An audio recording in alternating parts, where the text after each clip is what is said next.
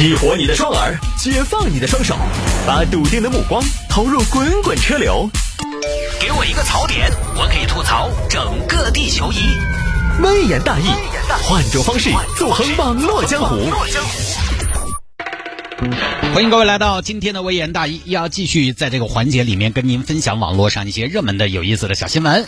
那么下了节目之后呢，想要跟谢探进行交流和互动也非常简单，加微信就好了。拼音的谢探九四九四，拼音的谢探九四九四，加为好友来跟我留言就可以了。有听众朋友说，摆一下一条裙子炒到十一万，炒洛丽塔裙比炒鞋还厉害。炒鞋我们之前已经在节目当中摆过了，就这种炒作的东西呢，这些年出太多了。不光炒鞋，炒洛丽塔裙，炒各种的限量版，炒潮牌，炒联名款，呃，包括早期炒农产品。再早的时候，炒炒海狸鼠啊，洛丽塔裙这个呢，其实相对来讲，我觉得在我们听众里边，应该还是相对比较小众的。可能未来我们的子女他们会像唐装、汉服啊，包括洛丽塔裙，他们是不是以后会涉足的多一点？我们这代人现在开车上下班的朋友，我觉得在我们这群人当中还是比较小众的。他应该就是十多岁、二十出头岁这个年纪。呃，穿的比较多一点。你在成都的话，如果要经常想要看到穿洛丽塔这个裙，或者说这种扮相的小朋友的话，常去东郊记忆什么的，可能经常能看到。它相对还是比较现在相对现在的主流来讲是比较边缘的一种文化和圈子。所以其实这种事情对大家来说呢，我觉得没有什么需要思考的。各位也也不需要看不惯，也不需要觉得奇怪。你会觉得。有有很多朋友觉得现在年轻人才怪哦，一个裙子都要炒。那早些年对吧？炒兰花的有吗？炒普洱茶的，炒藏獒的，炒玛卡的。我们小时候炒那个，刚才我说的炒海里鼠的。你想好字都有人炒，炒个裙子为什么就成了大家眼里的奇怪了？正常的啊。当然，对于炒家来说呢，我们节目当中不做那么多建议，人家就是挣这个钱的。那。法无禁止则可为，他只要没做最后一棒呢，也没什么好建议的啊。你看茅台也有人炒，倒是不用去警惕，国家也不太可能出手制止这种炒作行为，因为毕竟这些啊，我们刚才说到这些东西呢，它都不是刚需，不是刚需的东西，你炒再高啊，只要没有影响社会稳定，没有影响影响大家的吃穿住用行，其实国家也不会出手干预。也有很多网友在讨论值不值。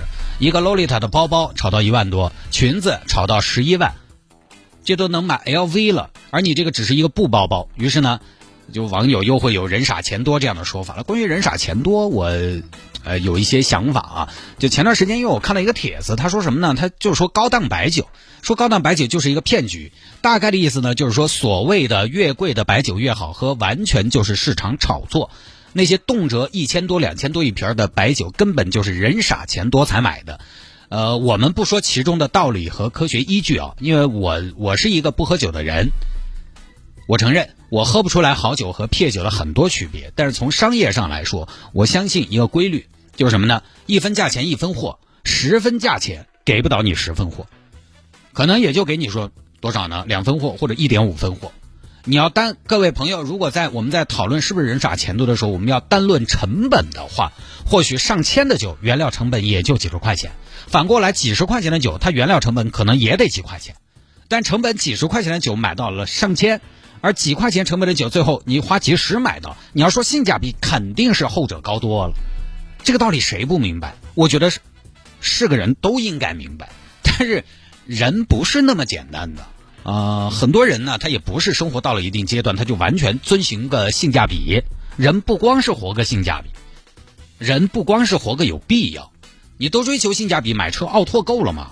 都是从 A 到 B，它也能到啊。你法拉利能到，奥拓也能到。买房，买房能放得下床就可以了。你甚至买了房都不用装修，卧榻三千，只得一席安寝。那很多朋友还买什么两米的床呢？还买什么实木床呢？买什么圆床呢？对不对？你们买个八十公分的宽的行军床，还不是睡得下？就到了温饱满足甚至小康以上，确实大多数的老百姓在消费的时候，他还是需要有个舒适，需要有个享受和心理上的满足。有很多感觉上的东西，它不是各种各样的科技指标就能把它衡量出来的。当然，我们在消费的时候一定还是要清醒，就是不管大家买奢侈品也好，其他的这种炒作的商品也罢，下单不违法，但是你得明白，你为它付出那么多的代价，换回的可能并不是显著提升的质量和用料，很多时候是一种感觉。叫上奢侈品，奢侈品它的质量一定比普通的东西质量好吗？其实没有，它只要满足国标就可以了。很多朋友觉得我花一万多买个包，它质量就是应该比几十块钱的包耐用，那没有这样的事情。你比如说定制西服，定制西服这一块有一种面料叫释迦宝，英国的，号称面料中的劳斯莱斯。就这种面料制成的西服，动辄上万。宣传的时候更多就是从面料入手。啊，我们这个奢华面料啊，顶级面料，其实这种面料它是顶级，你自己在外头去扯呢，也就贵，也就五百块一米。你你自己扯料子打的话啊，一套衣西服也就最多用三米左右，一米八的用三米，你凭什么来不来卖你一万多两万？当然人工要算嘛，人工也要不到一万多，你说哪有必要呢？对吧？这个性价比在哪儿呢？丝毫没有性价比。但是很多时候。有的朋友他需要出去应酬之类的，他穿的周吴正王的，你信息要足一些，他就是也是一种感觉。实际上稍微好点的面料做出来西服，只要是定制的，只要是合身的，只要养护得当，抻抻展展的，不邋遢，看起来都不差。好在哪儿？只有你自己知道。而且西服如果这种手工定做的的话，其实你还不知道它是什么品牌的，只有你自己晓得。但但其实。你自己晓得也很重要，你自己觉得感觉好也很重要的嘛。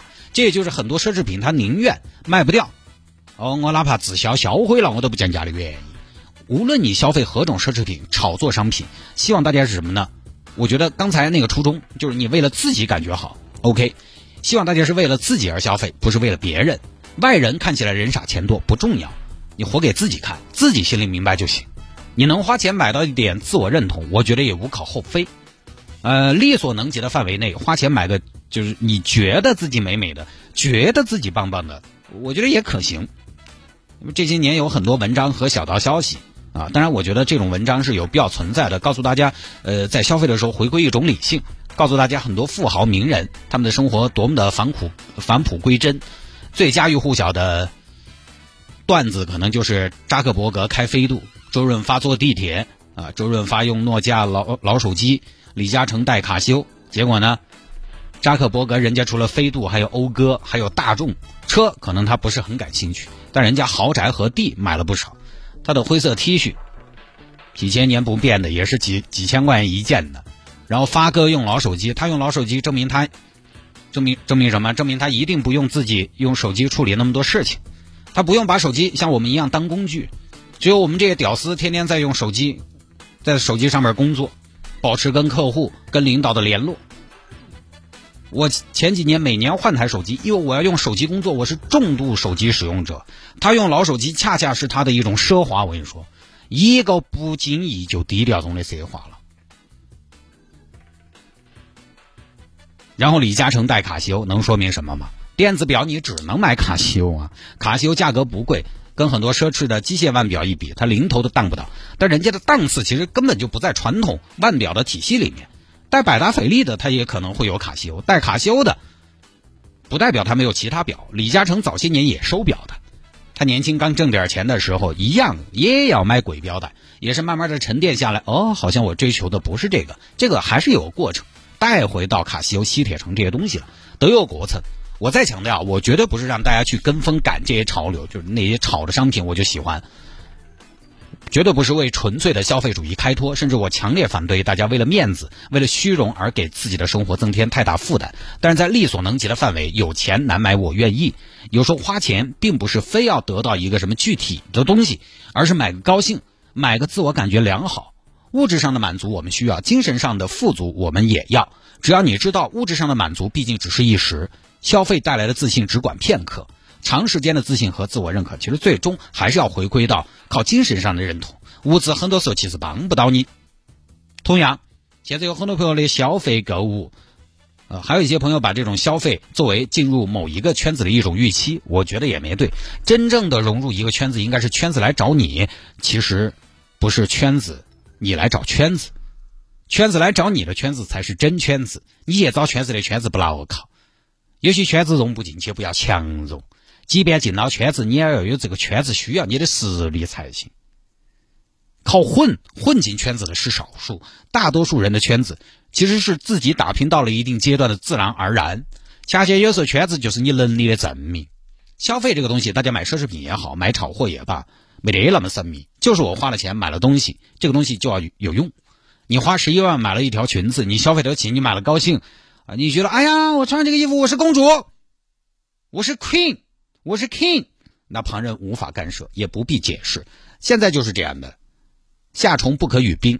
尽管有那么多的技术宅，技术宅特别喜欢来揭开各种消费主义的真相，揭开各种奢侈品的真相。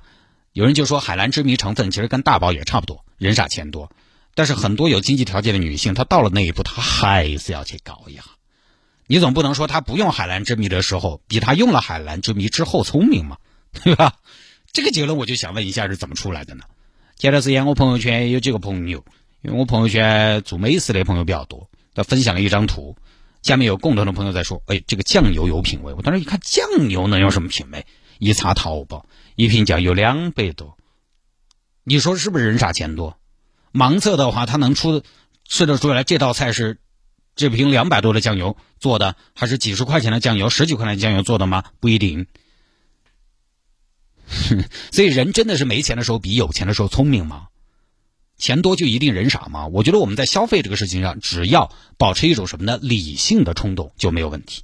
所谓的理性，就是有多大的脚穿多大的鞋。